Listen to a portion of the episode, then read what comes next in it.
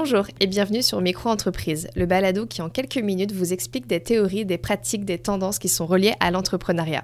Marketing, finance, gestion de projet, stratégie de développement, business plan, d'un balado à l'autre, nous décortiquerons avec l'aide de nos invités différents sujets et astuces qui vous permettront de développer votre business.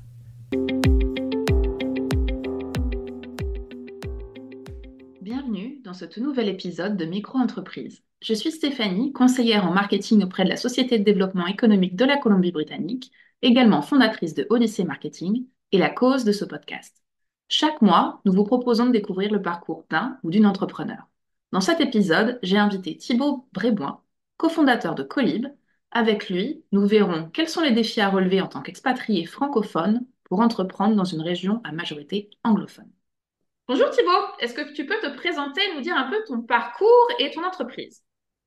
Bonjour Stéphanie, bah, merci de me recevoir euh, sur le, podcast. Et euh, donc oui, euh, je m'appelle Thibaut Bréboin, je suis un francophone français, donc j'ai grandi en France. puis je suis arrivé au Canada, dans la zone de Vancouver, en 2019. Donc là, ça fait un peu plus de quatre ans. mon parcours, j'ai été donc plutôt côté business, on va dire. J'ai fait une école de commerce en France puis ensuite, je me suis spécialisé sur l'entrepreneuriat. Donc, j'ai créé trois petites entreprises au cours de, on va dire, des dix dernières années. Toujours dans le secteur euh, technologie.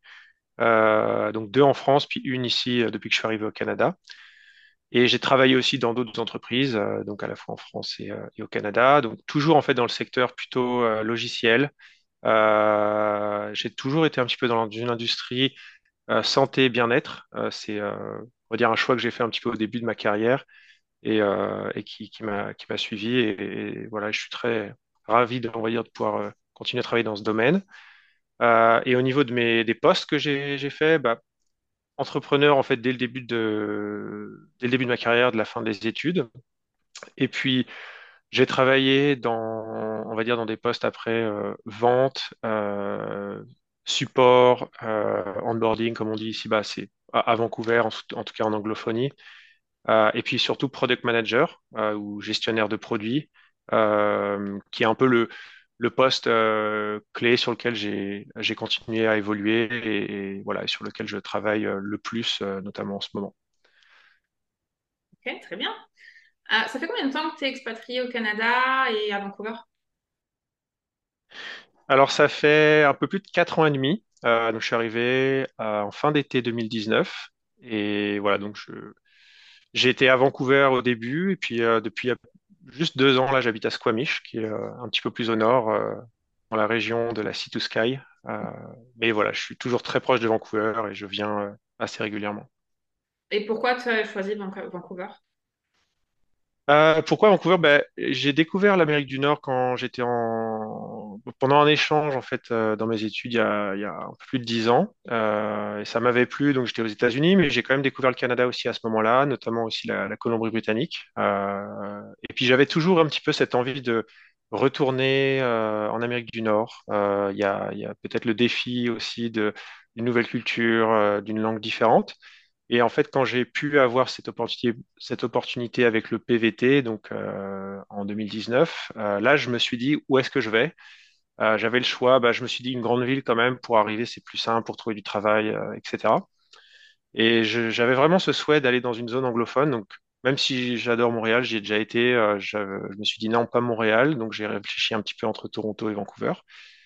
Et très vite, en fait, j'ai penché pour Vancouver puisque je suis quand même un grand fan de, de montagne, euh, de sports euh, d'hiver, mais aussi d'été, de randonnée. Et je trouvais que Vancouver, c'était un petit peu ce, ce combo fantastique euh, entre montagne, mer et puis une grande ville quand même pour, pour le travail. Donc, donc c'est pour ça que j'ai choisi le Canada et Vancouver.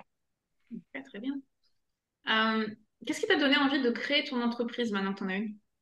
Alors, j'ai cette fibre, je pense, entrepreneuriale, puisque voilà, j'avais déjà créé deux entreprises, deux petites entreprises en France. Euh, quand je suis arrivé, en fait, il y a, je dirais, plusieurs facteurs.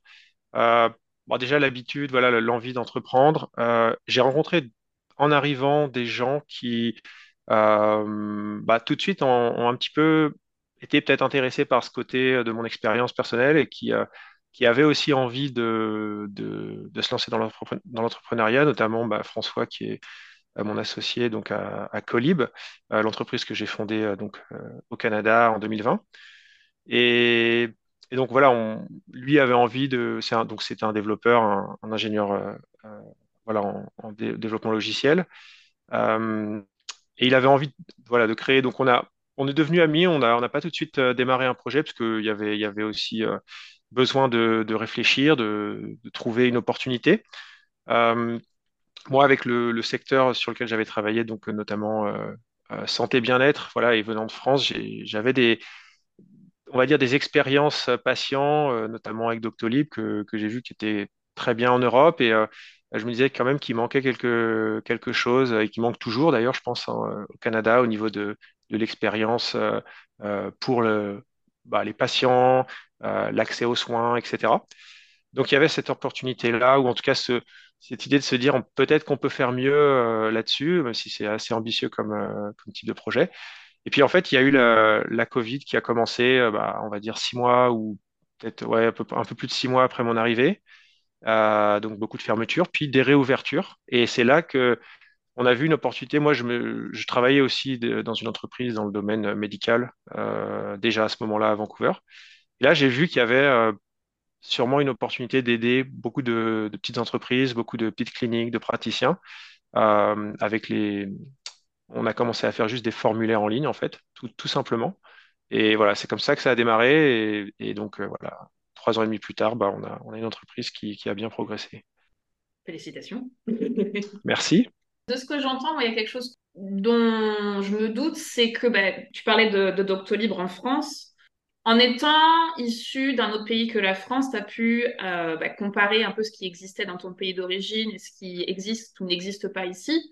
Est-ce que le fait d'être francophone ou issu d'un autre pays, euh, ça a été un accélérateur, ça a, été, ça créé une opportunité pour ton entreprise? Ou est-ce que ça a été plutôt un frein, sachant qu'en Colombie-Britannique, on est principalement anglophone?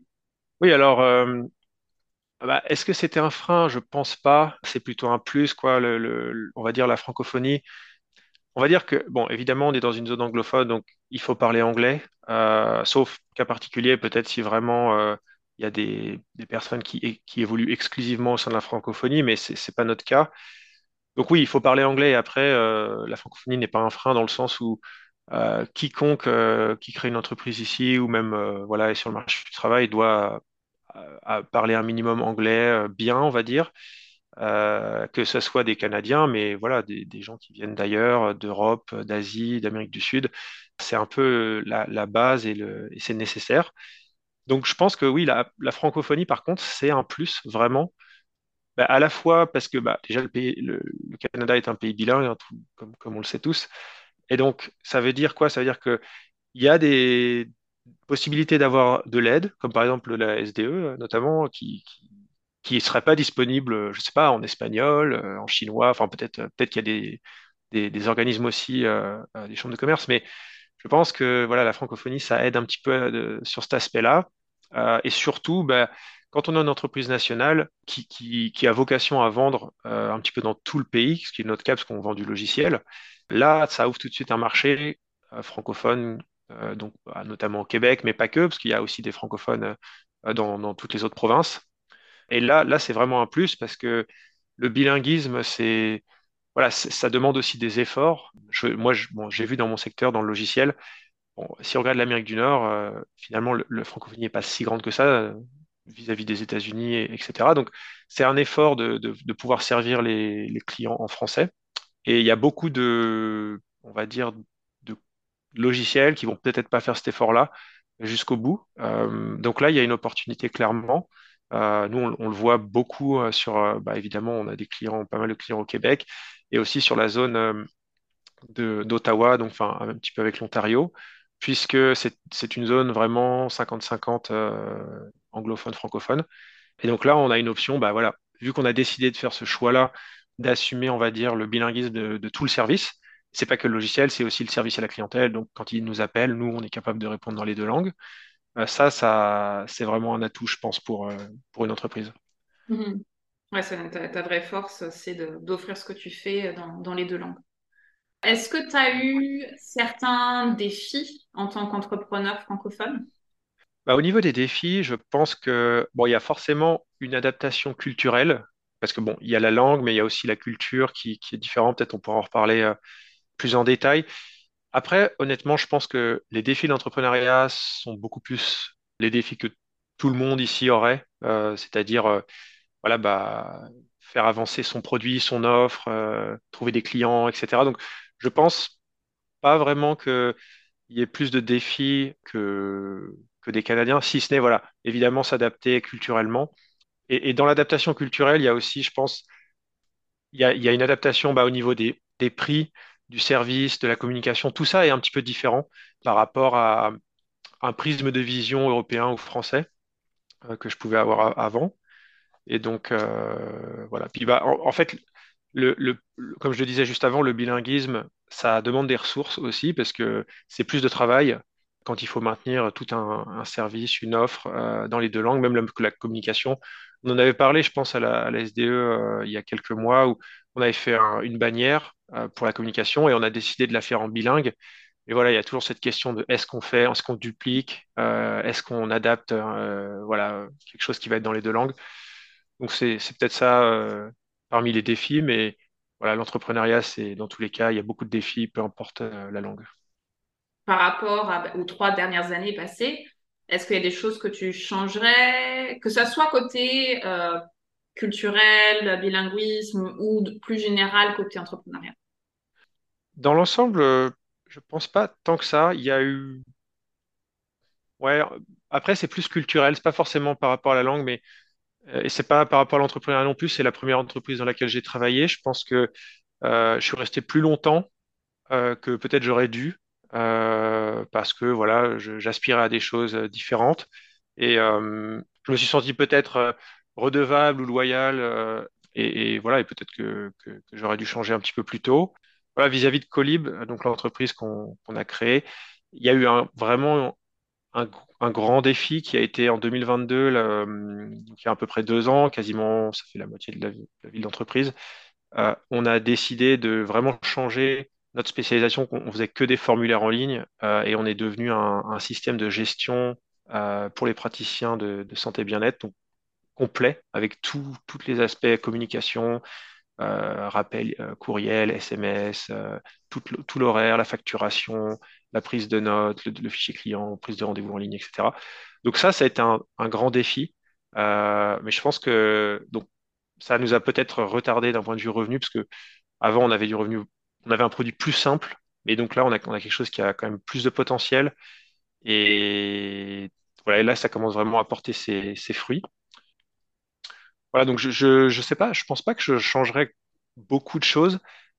Non, je pense que euh, je pense, que pas, de grands changements majeurs si je devais refaire euh, ce que j'ai fait dans les quatre, dernières années. Là, c'est que tu as pris les bons choix. Bah, il y en a, c'est un petit peu encore tôt pour dire, mais en tout cas, euh, on espère. Ouais, puis on... Après, voilà, faut, faut prendre des décisions, puis s'y tenir et, et, euh, et travailler. Et voilà, et pour l'instant, ça, ça, ça va dans le bon sens. S'il y avait euh, certains conseils que tu aurais aimé recevoir euh, quand tu t'es lancé dans ton entreprise, ça serait lesquels? Alors, moi, comme je le disais un petit peu au début, j'ai déjà créé deux entreprises avant en France, donc je, je pense que c'est très différent de créer une nouvelle entreprise quand on en a déjà créé avant. Et donc, je pense pas nécessairement à un conseil en particulier. Par contre, il y a peut-être une euh, situation, une situation qui aurait pu être euh, intéressante. C'est quelque chose que j'ai vu avant, en fait, c'est que j'ai vécu avant quand j'étais en France, c'était euh, d'être dans des, des incubateurs ou euh, accélérateurs, c'est-à-dire en fait être en proximité d'autres entrepreneurs quand on est en train de démarrer son entreprise et même après la phase de démarrage, hein, même encore aujourd'hui, c'est quelque chose qui, euh, qui peut vraiment aider. Euh, donc c'est en fait voilà, c'est la capacité d'être proche d'autres entrepreneurs, de pouvoir un petit peu échanger sur les défis, qui est, qui est quelque chose que j'ai retrouvé un petit peu avec la SDE quand on a par exemple le café des affaires. Euh, mais voilà, ça c'est plus à l'échelle de, fois par mois. Et moi j'avais vraiment apprécié ça dans notamment ma première entreprise où pendant plusieurs mois on était vraiment très proches avec quatre ou cinq autres euh, ou même six petites startups qui, démarrent. Et, ça aide en fait de, pouvoir bah, voir les autres. Même moi, j'aime beaucoup le partage, donc évidemment, réfléchir même à leurs problématiques et, les aider à prendre du recul. Puis eux, évidemment, font la même chose euh, euh, ou faisaient la même chose avec nous à l'époque. Euh, voilà, donc ça, c'est peut-être euh, quelque chose que, j'aurais aimé retrouver plus.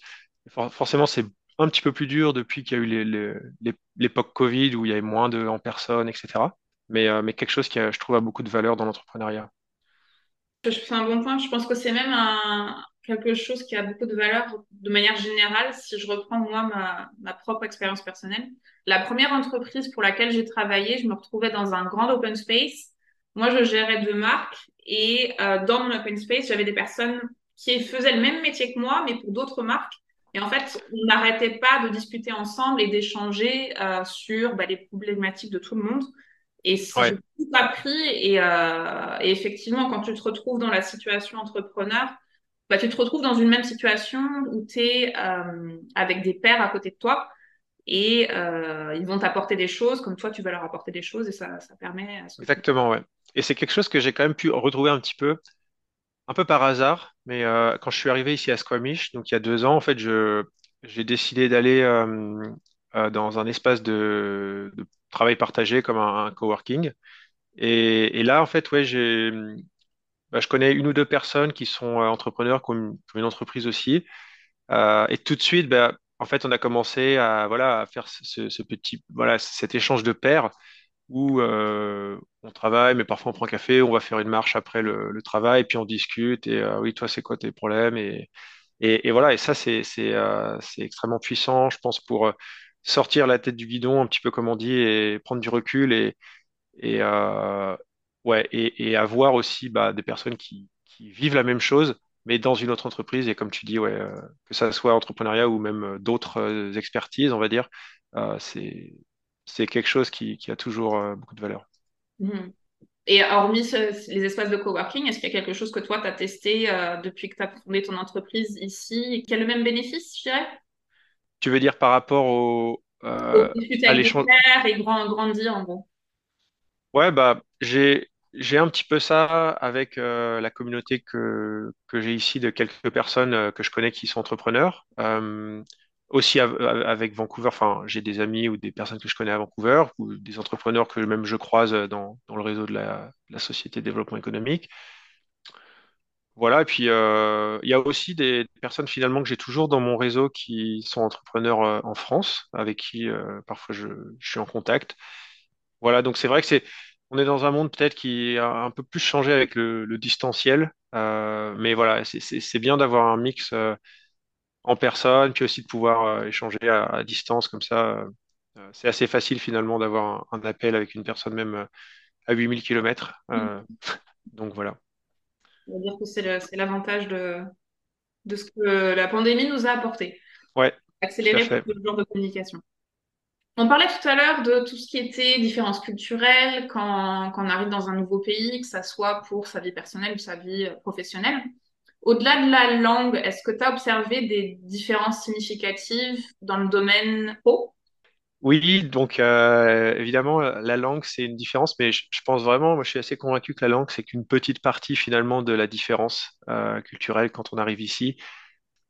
Déjà, il y a, au-delà de la langue, on va dire, ou, ou juste de la langue comme on pourrait l'apprendre à l'école avec la grammaire, etc., et le, le vocabulaire, il y a beaucoup de, finalement, de références euh, quand, on est avec une personne native euh, d'Amérique du Nord, que ce soit canadien ou américain, ben, ils ont ils ont pas forcément vu les mêmes choses euh, à la télé, les mêmes films, les mêmes références de quand ils étaient petits ou ce qu'ils ont vu à l'école et tout ça. Donc ça déjà dans, le langage tout de suite ça se voit et puis en fait euh, je me rappelle déjà même il y a dix ans je, commençais à aller regarder des explications sur Urban Dictionary qui, en fait euh, voilà permet d'expliquer les expressions un peu euh, d'où ça vient qu'est-ce que ça veut dire.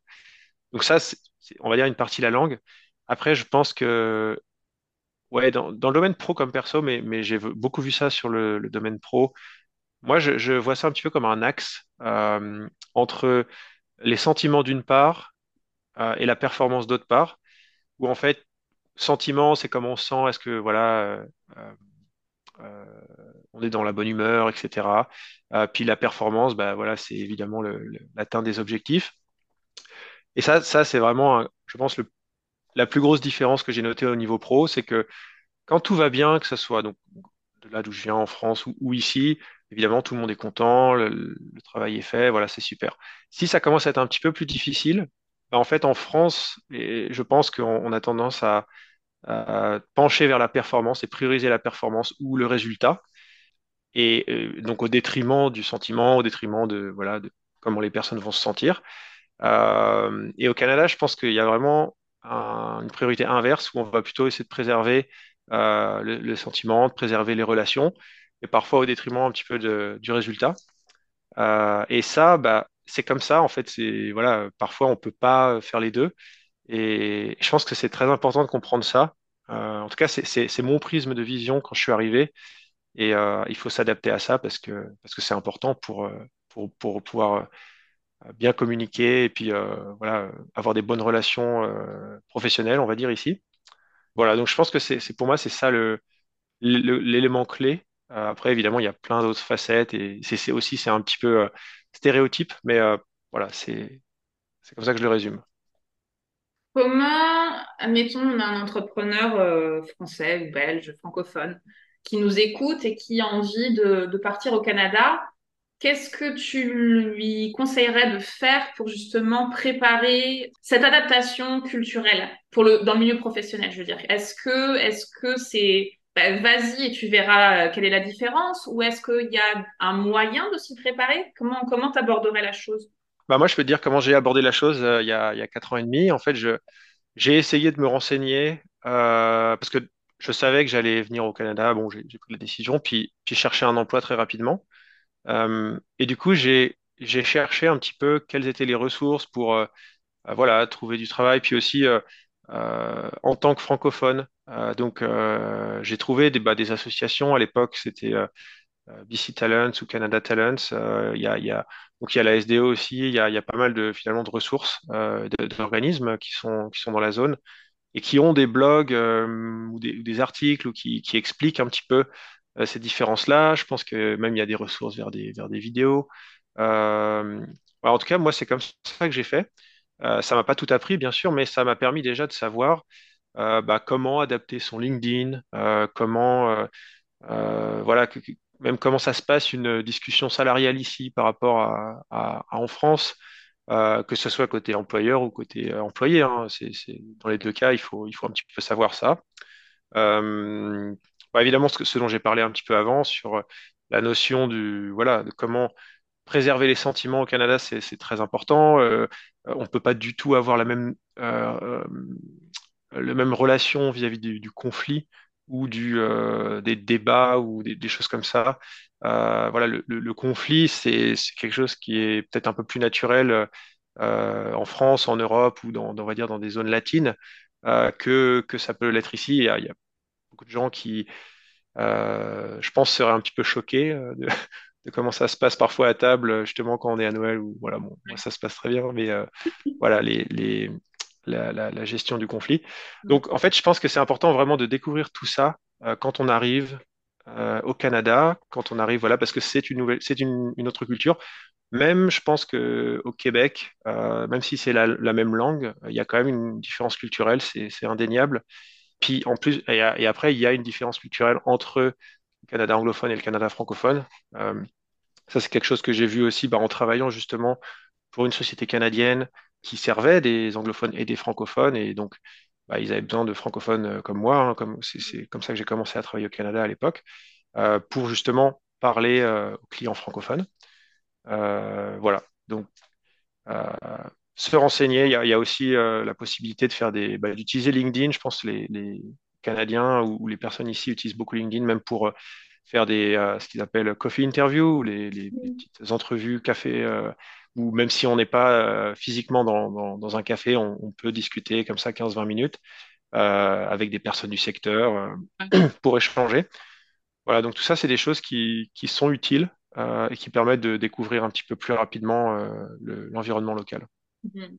Oui, puis euh, contacter des personnes comme toi pour, euh, ben voilà, j'ai vu que vous étiez arrivé il n'y a pas très longtemps au Canada, comment vous avez abordé la chose, quels sont vos, vos conseils ou avis sur l'expatriation d'un entrepreneur, ce qu'il faut faire, faire c'est ça. Puis après, bah, évidemment, se, se, connecter avec les, associations, les organismes comme la SDE, comme toutes les, les, associations qui peuvent permettre, ou les organisations qui permettent de, ouais, de, de découvrir un petit peu euh, le, milieu, puis avoir des conseils. Dans ton secteur d'activité, si on parle un peu de ton entreprise, euh, est-ce que tu constates que les profils euh, ben, anglophones, francophones sont recherchés ou pas? Oui, bah, dans, dans, mon secteur, donc dans le secteur logiciel, c'est tout de suite un secteur qui en fait a vocation à pouvoir se vendre bah, de manière dématérialisée. Donc il n'y a pas vraiment de contraintes géographiques en tout cas au niveau du Canada. Donc même une entreprise, et, surtout une entreprise euh, qui va être basée à Vancouver, et bon, il y a quand même euh, y a, une bonne scène euh, technologique voilà, à Vancouver. Donc des entreprises qui ont des beaux logiciels, qui vont pouvoir se vendre dans tout le pays, même à l'international. Et donc forcément, s'ils sont concentrés sur le Canada, ils vont forcément avoir besoin de, de, bah, pouvoir à la fois vendre à des, clients francophones, puis ensuite les, leur apporter du, service à la clientèle. Euh, donc là, il y, a, vraiment cette, euh, ce plus-là, on va dire. Bah, je crois que le Québec, c'est un peu plus de 20% de, la population du Canada. Peut-être il y a, des francophones aussi en dehors. Donc, donc c'est quand même un marché qui est, important. En tout cas, c'est comme ça que j'ai trouvé mon premier emploi. Donc, le fait d'être francophone, ça va pas forcément donner l'emploi comme ça il faut plus que juste parler français, mais c'est clairement un avantage, euh, surtout dans une zone bah, comme, Vancouver, qui est vraiment très minoritaire au niveau de la francophonie, et donc ça veut dire qu'il y a beaucoup moins de, candidats ou de, euh, personnes euh, qui, sont capables de, travailler dans les deux langues ici. Donc, moi, je pense que c'est vraiment un plus. Tout ce qui va avoir lieu, enfin, tout type d'emploi qui va avoir des interactions avec des clients. Et dans tout le Canada, il y aura forcément besoin de, francophones. Si tu avais un, petit, un, mot pour la fin, qu'est-ce que tu dirais aux personnes qui nous écoutent? Bah, Je dirais que Vancouver et, la Colombie-Britannique, c'est vraiment une, très bonne zone pour euh, l'entrepreneuriat. Euh, si vous êtes, même si vous êtes francophone, euh, il y a beaucoup d'opportunités, je pense, de, de, se développer ici. Et, et, puis voilà, il faut, il faut essayer. Euh, l'entrepreneuriat, c'est pas facile, mais euh, c'est en tout cas par rapport à la France, je pense qu'il y a vraiment beaucoup d'opportunités ici. Euh, nous, on, a démarré quelque chose comme ça un petit peu sur le côté de nos, emplois avec mon associé. Voilà, et très vite, on a, voilà, on a trouvé des, gens qui, qui avaient besoin de notre service, puis qui ont décidé de, voilà, de, de, de supporter, de payer. Et, et, donc voilà, donc je pense que bah, si vous avez un projet, ça vaut le coup d'essayer. Et, euh, et, puis, il y a, y a, des organismes de soutien comme la SDE qui, qui sont vraiment des, des, bons organismes à, à solliciter euh, voilà, pour avoir de l'aide, surtout au démarrage. Et si on veut te contacter, si les gens veulent euh, en savoir plus sur ton entreprise, te téléphoner ou t'envoyer un email, comment on peut te joindre? Bah, le, le, site, c'est colib.io, donc C-O-L-I-B.io. Donc là, ce sera la, la page d'accueil. Et là, c'est possible de, voilà. Bah, après, pour m'envoyer un, message, vous pouvez me trouver sur LinkedIn. Donc, euh, mon nom, c'est Thibaut Bréboin, donc euh, B-R-E-B-O-I-N. Puis sinon, sur Colib, on a, aussi un Instagram, euh, si vous voulez le suivre. Et, c'est moi qui m'en occupe. Donc, si vous envoyez un message à l'Instagram de Colib, donc pareil, colib.io, c'est moi qui recevrai le message. Et ouais, n'hésitez pas, même si, voilà, évidemment, ça n'a rien à voir avec l'entreprise. moi, je suis toujours partant pour bah, partager des expériences, euh, donner des conseils si jamais euh, ça peut, euh, ça peut avoir de la valeur, et puis, et puis échanger et, aussi rencontrer des, entrepreneurs francophones dans la région. Merci Thibault. Merci Stéphanie. Si vous êtes arrivé jusqu'ici, cela veut dire que vous avez écouté ce podcast jusqu'à la fin. Merci pour votre écoute. Nous espérons que le sujet vous aura plu. N'hésitez pas à nous le faire savoir avec 5 étoiles. On se retrouve très vite pour un nouveau balado entrepreneurial. En attendant, partagez-nous en commentaire les sujets que vous souhaitez découvrir. À très vite sur Micro Entreprise.